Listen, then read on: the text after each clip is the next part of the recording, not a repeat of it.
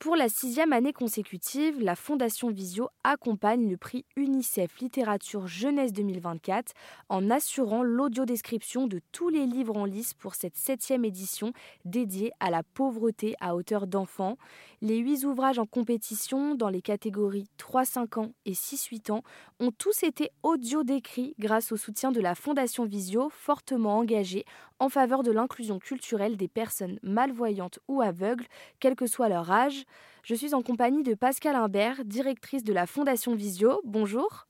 Bonjour Mathilde. Comment avez-vous eu l'idée de collaborer avec UNICEF? En fait, nous sommes allés les voir euh, il y a maintenant sept ans, euh, parce qu'on s'est rendu compte en effet que les livres pour les petits, qui sont des livres très illustrés, n'étaient pas accessibles aux enfants déficients visuels. Et UNICEF travaille pour les droits de l'enfant, donc euh, très vite ils ont adhéré à cette opération. On leur a proposé en fait d'audio d'écrire ces livres-là. Donc audio d'écrire, ce ne sont pas que des livres sonores. C'est un livre dont on regarde les illustrations, on sélectionne les éléments essentiels des dessins ou des images pour pouvoir les décrire et lire, euh, y ajouter les textes s'il y a des textes. Voilà. Aujourd'hui, ce sont des livres pour lesquels, en plus, on a un design sonore personnalisé par ouvrage pour que l'enfant s'immerge totalement dans l'atmosphère du livre. Et, justement, euh, l'audio description, c'est un métier, j'ai, moi, j'en avais jamais entendu parler. Je ne connaissais absolument mhm. pas.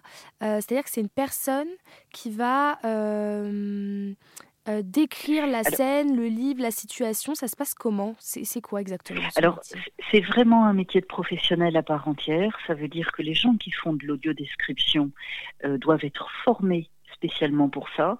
C'est un métier qui demande un champ sémantique extrêmement large. Je vais vous donner un exemple tout bête. Vous voyez, au cinéma, vous audio décrivez un film, euh, vous pouvez dire il prend. Alors, soit vous utilisez à chaque fois le verbe prendre et c'est un petit peu pauvre, mais c'est il prend, il saisit, il attrape. Vous voyez, c'est pour ça que je parle de, de champ sémantique assez large.